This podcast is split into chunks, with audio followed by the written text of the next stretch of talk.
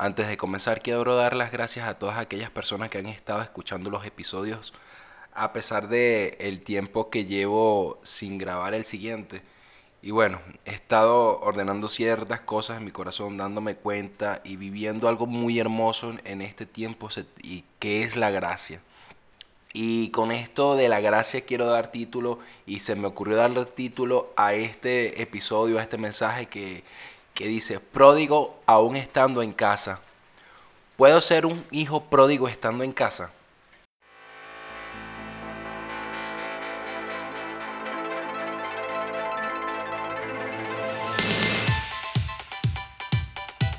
Bienvenidos al podcast Crónicas de un Nuevo Creyente, donde cada 15 días estaremos hablando de cómo es la vida en Jesús. Haremos mención de hombres y mujeres que a través de su relación íntima con Él han impactado la vida de muchos, donde unos han dejado un legado para las generaciones y otros están generando plataformas para extender el reino de Dios aquí en la tierra. Acompáñanos.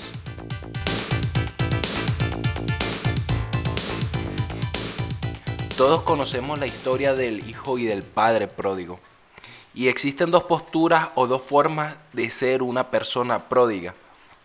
Y la primera postura o la primera persona que es pródiga es aquella que se encarga de despilfarrar o gastar sin cuidado sus bienes. Y la segunda es aquella persona que da con generosidad lo que tiene o lo pone al servicio de los demás. Y rápidamente con estos dos conceptos podemos visualizar desde qué ángulo podemos ver al Hijo, desde la narrativa de Lucas 15 del verso 11 en adelante, y así como también visualizar el ángulo de cómo vemos a ese padre que también fue pródigo. Ahora bien, retorno a la pregunta, ¿puedo ser hijo pródigo estando en casa? Y la respuesta es que sí. Puedo transitar por los pasillos del templo donde mi padre habita, pero mis propios temores me impiden acercarme. Puedo orar clamando por gracia, pero al mismo tiempo desechándola porque no sé cómo recibirla. Puedo orar solicitando gozo y al mismo tiempo vivir esclavizado a paradigmas inventados por ideas huecas formadas en mi cabeza. Sé que debes conocer la parábola del hijo pródigo y ella se encuentra, como te dije, en el, en el capítulo de Lucas 15 del verso 11 en adelante. Esta historia es una de las más famosas y queridas de toda la enseñanza de Cristo y nos ofrece una lección que sigue estando vigente para nosotros en la actualidad. De todas las parábolas que Jesús relató, la que representa al Hijo Pródigo tal vez sea la más conmovedora y recordada. La historia es muy corta. Un padre tenía dos hijos y cuando el menor llegó a la mayoría de edad, le pidió que le diera la parte que le correspondía por herencia. El padre le concede su petición y pronto su hijo se va para otro país donde malgasta su riqueza con una forma de vida sustentosa en la que desperdicia y hace toda clase de gastos innecesarios. Y después de haber malgastado todo su dinero, escasamente logra sobrevivir con un empleo en el que cuidaba cerdo. Hambriento y sin dinero, él empieza a recapacitar. Decide volver con su padre y pedirle perdón por su necia conducta. Y por supuesto, espera que su padre lo acepte tan solo como uno de sus siervos. Para su sorpresa, y el disgusto de su hermano mayor, su padre le da la bienvenida a su hijo menor con, un gran, con una gran, gran, gran celebración. Cuando entendemos que esta parábola es una historia imaginaria para ilustrar un punto espiritual, podemos percibir rápidamente que Jesús está usando este relato para enseñarnos del amor de Dios y el amor que Dios Padre tiene con cada uno de nosotros y si bien todos hemos sido pecadores como lo fue el hijo, de, hijo pródigo, es consolador, reconfortante y sí, es casi incomprensible que Dios el Padre esté dispuesto a aceptarnos de regreso, dado los errores que hemos cometido. Y aquí vemos activo la segunda persona, el Padre pródigo, ese Padre que a pesar de nuestros errores está con su mano extendida dispuesto a levantarnos, a colocar nuevamente el anillo de autoridad y a cambiar nuestros harapos sucios y percudidos por una nueva vestimenta, eso por medio del arrepentimiento. Y es que el arrepentimiento es un tema central en la enseñanza de Cristo. El énfasis de Jesús en el arrepentimiento no era un tema nuevo que estaba tocando en estas parábolas. Con frecuencia él hablaba de la necesidad que tenemos de arrepentirnos. Y es que cuando comenzó su ministerio público Jesús dijo, arrepiéntanse porque el reino de los cielos se ha acercado. A resumir cuatro elementos clave de la enseñanza de Cristo, Marcos lo registró cuando Jesús le dijo a las personas, el tiempo se ha cumplido y el reino de Dios se ha acercado. Arrepiéntase y crean en el Evangelio. Ya que el arrepentimiento es un tema tan importante para todos los que quieren ser parte de la familia eterna de Dios, no debe sorprendernos que Jesús incluyera esta enseñanza en la parábola del Hijo Pródigo. La cual transmite el mensaje cristiano de que el perdón y la redención es posible a pesar de los pecados cometidos por el ser humano y de que el alma puede salvarse de la desesperación mediante la gracia de Dios. La gracia es activada una vez que el arrepentimiento posee nuestro corazón, divino lugar donde estamos posicionados todos cuantos hemos sido llamados a formar parte de la familia de Dios. La expresión hebrea que es traducida comúnmente por gracia es en o eset, la parábola del hijo y del padre pródigo, en su contexto, encierra públicamente todo bajo el ángulo de la gracia. Gracia, derroche de amor, amor extravagante, amor salvaje, amor que no mide cuánto das o cuánto tienes, amor sin reservas. Quiero llevarte a otro momento de la gracia que está en la vida de José, el niño que fue vendido por sus hermanos, el niño que fue humillado por haber recibido un sueño mayor que él. José recibió un sueño que lo llevaría a experimentar la gracia de una manera extraordinaria y feroz, pero también a ser de extensión de ella. Dios le había dado un sueño, pero no le había revelado el proceso que viviría para el cumplimiento de ese sueño.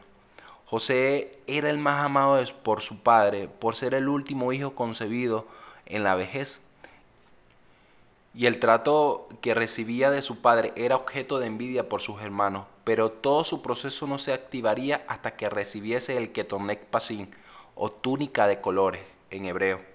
La túnica larga y de colores representaba el favor de Dios en su vida, favor que despierta el odio de los envidiosos, la crítica de los amargados, el deseo de muerte de los lobos vestidos de oveja. La túnica de colores despierta toda esa clase de malos sentimientos en personas con malos pensamientos. ¿Sabes por qué? Porque la túnica es atractiva, poderosa, representativa, costosa, digna y sobre todo porque es concedida por Dios como un don.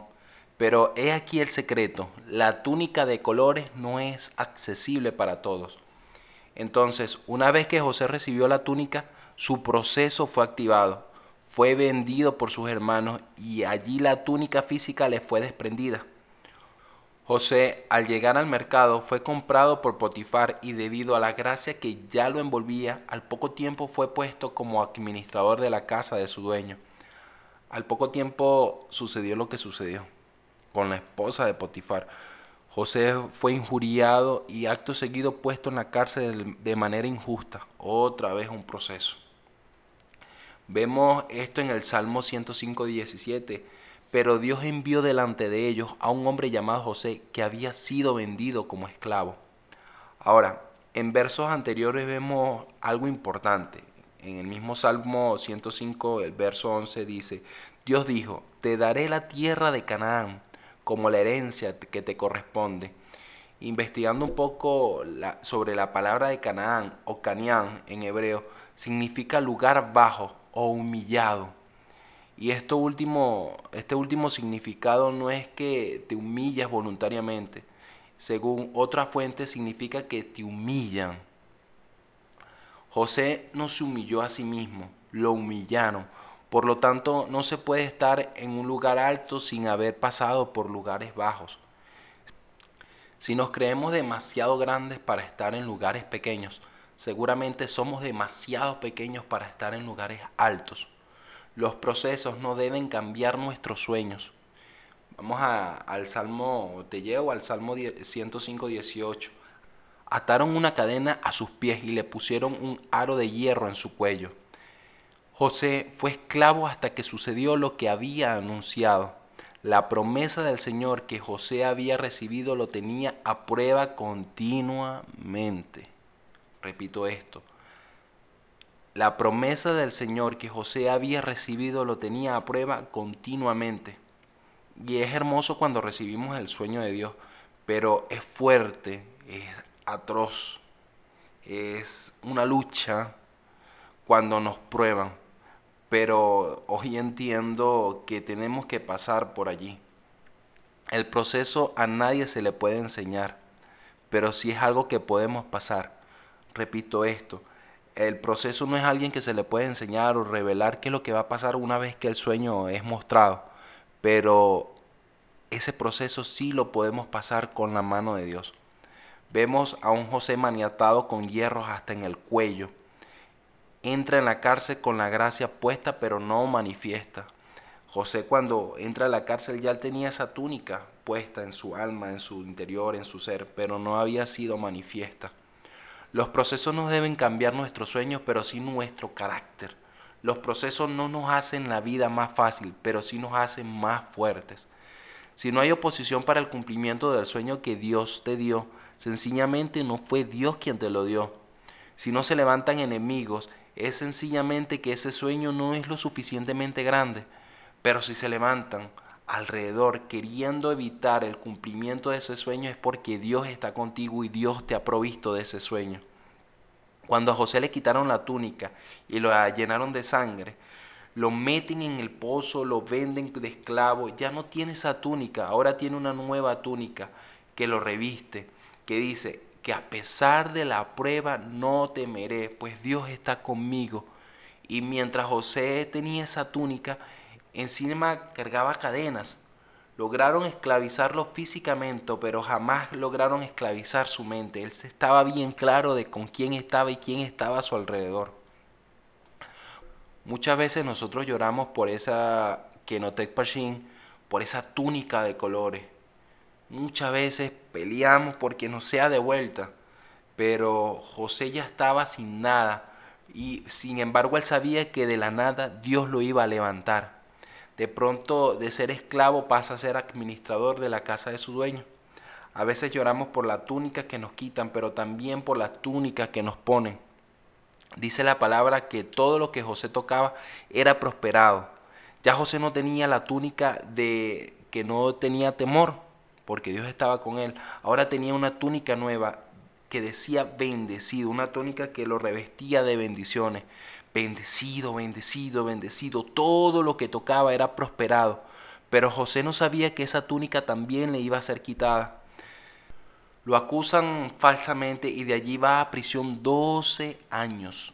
12 años luciendo una túnica destrozada, una túnica harapa, una, una túnica, sí, destrozada, esa es la palabra, pero que en sí encierra una enseñanza importante y dice, todo esto va a pasar, todo esto va a ser transformado, Dios está conmigo, Después de 12 años le quitan la túnica destrozada y ya no llevaba la túnica del consentido de su papá Israel, esa túnica de colores, ese, ese Kenotec Pashin. Ahora, llevaría la túnica del consentido de Dios. Ahora, es el segundo al mando en Egipto, la mano derecha del faraón. Hay una túnica que te está esperando, que me está esperando, y no fue la que diseñó las circunstancias ni el proceso ni mi proceso. Es la túnica que Papito Dios diseñó para ti. Así que no te rindas, no nos rindamos jamás, no caeremos, estamos posicionados en la gracia. Así es la gracia, nos acompañará aún en los procesos más difíciles y en las tempestades más fuertes. No importa si caes, no importa si caigo. Levántate, levantémonos en el nombre de Jesús y sigamos esta carrera que nos ha posicionado en la gracia, la gracia está con nosotros. No se cuentan las historias de aquellos que se cayeron y quedaron allí en el piso. Se cuentan las victorias de aquellos que se cayeron, se levantaron y siguieron. Seguimos escribiendo, seguimos adelante. Ánimo.